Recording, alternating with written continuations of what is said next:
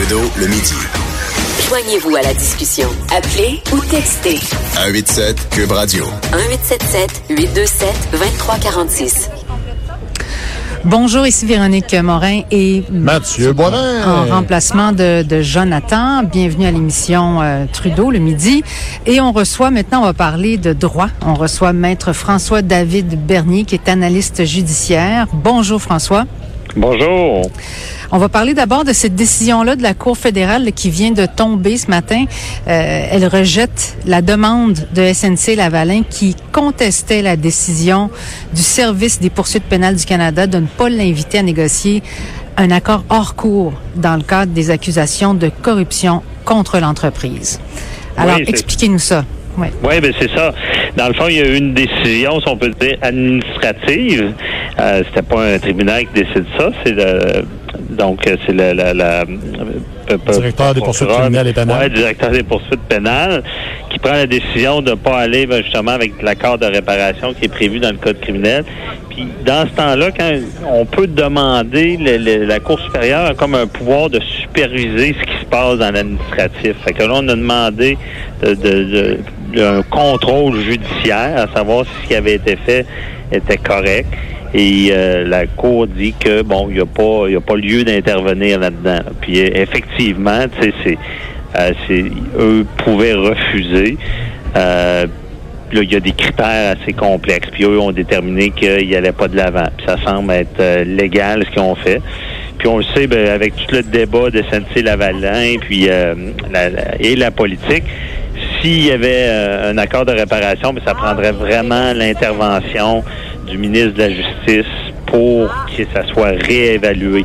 Puis seulement pour vous donner un exemple, c'est déjà arrivé, c'est pas dans le même domaine, mais rappelez-vous du petit euh, Thornton, c'est un petit gars qui avait été euh, tué par un- un- une patrouille banalisée euh, policière et on avait décidé de pas porter d'accusation. Le DPCP avait décidé de pas porter d'accusation. Et là, le ministre de la Justice est intervenu et avait demandé qu'il y ait un nouveau comité qui étudie ça.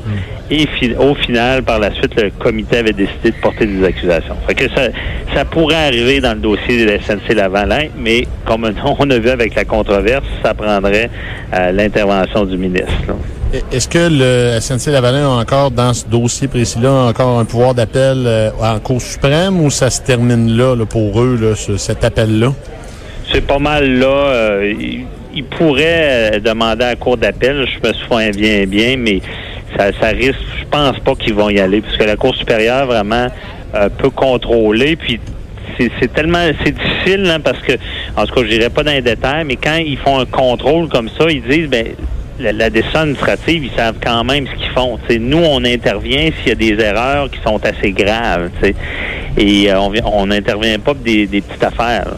Donc, s'ils disent qu'eux, il n'y a pas de chance de succès, mais ils pourraient quand même euh, aller en appel là-dessus puis dire ben, qu'il y, avait, il y avait réellement un problème.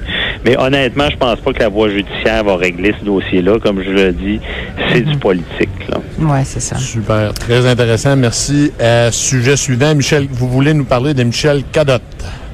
Oui, mais Michel Cadotte, euh, les gens, tout le monde a suivi ce dossier-là. C'est un dossier qui est qui, qui symptôme. Le- la, la- la juge l'avait dit, c'est pas un dossier de l'aide médicale à mourir, mais on dira ce qu'on veut, c'est Mhm, symptomatique en ce moment-là. Parce que, je le rappelle, l'aide médicale à mourir qui n'était pas permise avant, c'est un jugement de la Cour suprême, Carter, qui vient dire on doit donner ce service-là, sinon c'est une atteinte à la vie. Puis là, les gens disent pourquoi la vie, on, on enlève la vie? Non, c'est parce que si on donne pas ce service-là, ben, des gens pourraient être tentés de s'enlever la vie plus tôt que prévu, Oui. sachant qu'ils n'auront plus la capacité plus tard. C'est c'est vraiment dans cet aspect-là.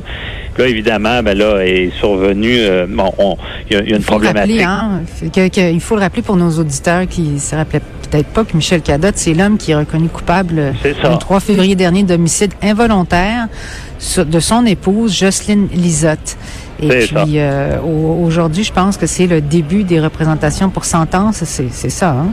Ben, c'est en plein ça. En ce moment, euh, c'est on, veut, il a été reconnu coupable d'homicide involontaire coupable et euh, on, on veut savoir quelle peine il va avoir. Et c'est pour ça que je dis c'est un dossier qui est symptomatique parce que justement, euh, on n'était pas sûr s'il aurait pu être accusé, reconnu coupable de meurtre.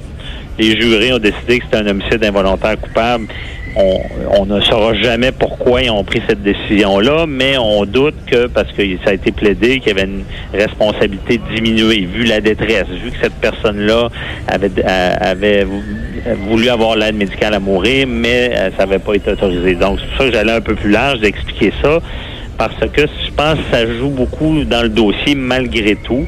Il y a une, forme de compassion dans, dans tout ça. Bon, il y en a qui disent... Puis comme je disais, Carter, le jugement de la Cour suprême, a réglé le problème dans le sens qu'on on permet l'aide médicale à mourir. Il y a un élément qui, qui, cause beaucoup de troubles aussi, c'est l'élément de fin de vie. Et aussi, on n'a pas réglé les problèmes en lien avec quelqu'un qui va avoir une maladie dégénérative comme l'Alzheimer. On ne peut pas d'avance euh, dire je vais je vais vouloir l'aide médicale plus tard. Donc c'est problématique. Et là, c'est ça. Les en ce moment, on doit déterminer sa peine euh, dans, le, sens que et là, il n'y a pas de minimum comme avec un meurtre deuxième degré, par exemple, ce serait minimum 10 ans avant de demander la libération conditionnelle. Là, là dans ce cas-là, il pourrait ne pas faire de prison, ça serait surprenant, là, mais euh, ou c'est des braquettes souvent, on, va estimer là-dedans que c'est des homicides involontaires coupables comme ça, ça peut aller en 2, 7 ans, à l'extrême 10 ans. Donc, c'est des plaidoiries pour démontrer d'un côté la couronne on va dire, bon, ben, c'est grave ce qui est arrivé parce que dans notre système, malgré la compassion qu'on peut avoir, euh, on, doit donner l'exemple.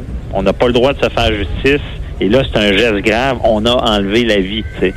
Et de l'autre côté de la défense, on va dire c'était quelqu'un qui était troublé mentalement, qui était en détresse. Puis là, on revient avec le débat, justement, un peu de l'aide à mourir qui n'était pas permis.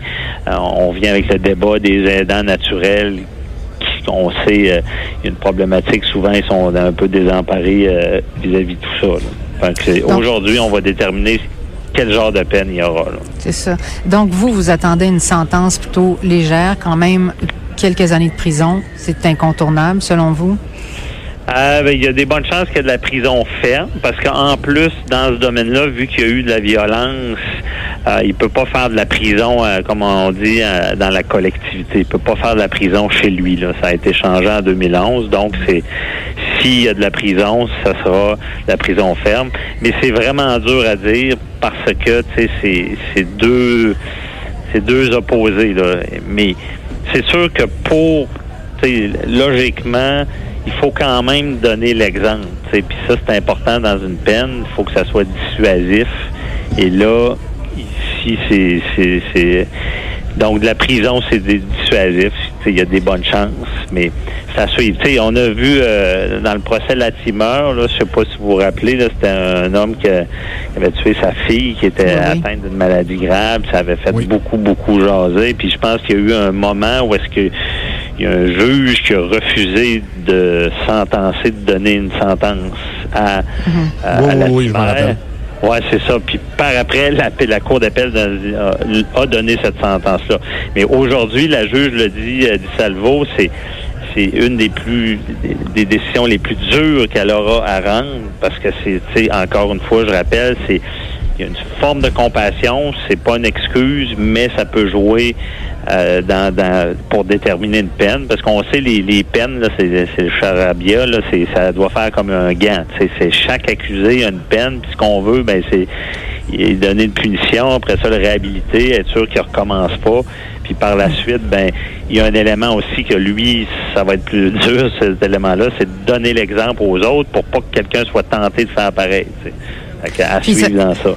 Oui, puis ça risque de durer longtemps, ça, les représentations? Ben, Est-ce que c'est plusieurs jours?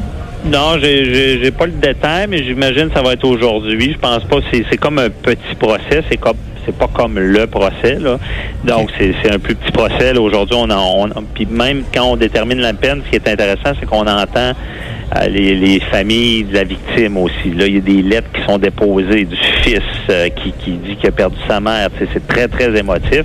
Ça veut pas dire que le juge euh, doit respecter ce que les gens lui disent, mais il a une oreille à dire qu'est-ce quel genre de sentence les victimes, les familles des victimes verraient. Et euh, d'après moi, ça va durer toute la journée. Puis par la suite, ben, c'est sûr que le juge ne rendra pas une décision sur le banc qu'on appelle, parce qu'il va prendre ça en délibéré. Parce qu'évidemment, c'est un gros travail qu'elle va avoir à faire, puis il va falloir qu'elle elle, ait euh, la tête froide pour rendre la bonne décision, puis motiver. Puis il y aura une, autre date où est-ce qu'elle va rendre sa décision, puis lire le jugement, savoir qu'est-ce qui, euh, qui attend M. Cadotte. Là. Excellent. On va passer à votre prochain sujet et c'est dans la région de Québec et même partout au pays. Là, ça a été, euh, quand il y a eu la tuerie de la mosquée, ça a fait le tour même du, monde. Et là, vous voulez nous parler d'une date la semaine prochaine, lundi. Il y a une date importante, même si la, peine est connue. Il y a des, une date importante qui s'en vient le lundi. De la peine Bissonnette, oui. Dans le dossier d'Alexandre Bissonnette, excusez-moi, oui. Oui, Alexandre Bissonnette, euh, tueur de la mosquée.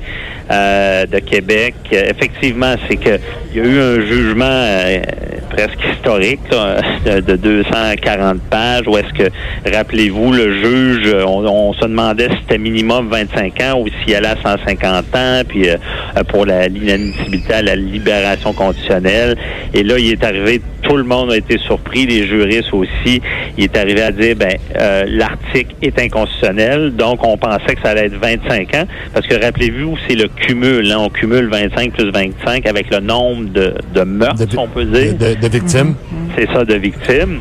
Et euh, là, lui avait dit, ben, je vais réparer cet article-là. Et là, tout le monde avait dit, ah ouais. Et là, il a modifié, c'est un, pouvoir de common law que le judge, judge make là, euh, que peu de juges se servent. Et là, lui, s'est servi de ça pour réparer l'article. Il a donné 40 ans minimum.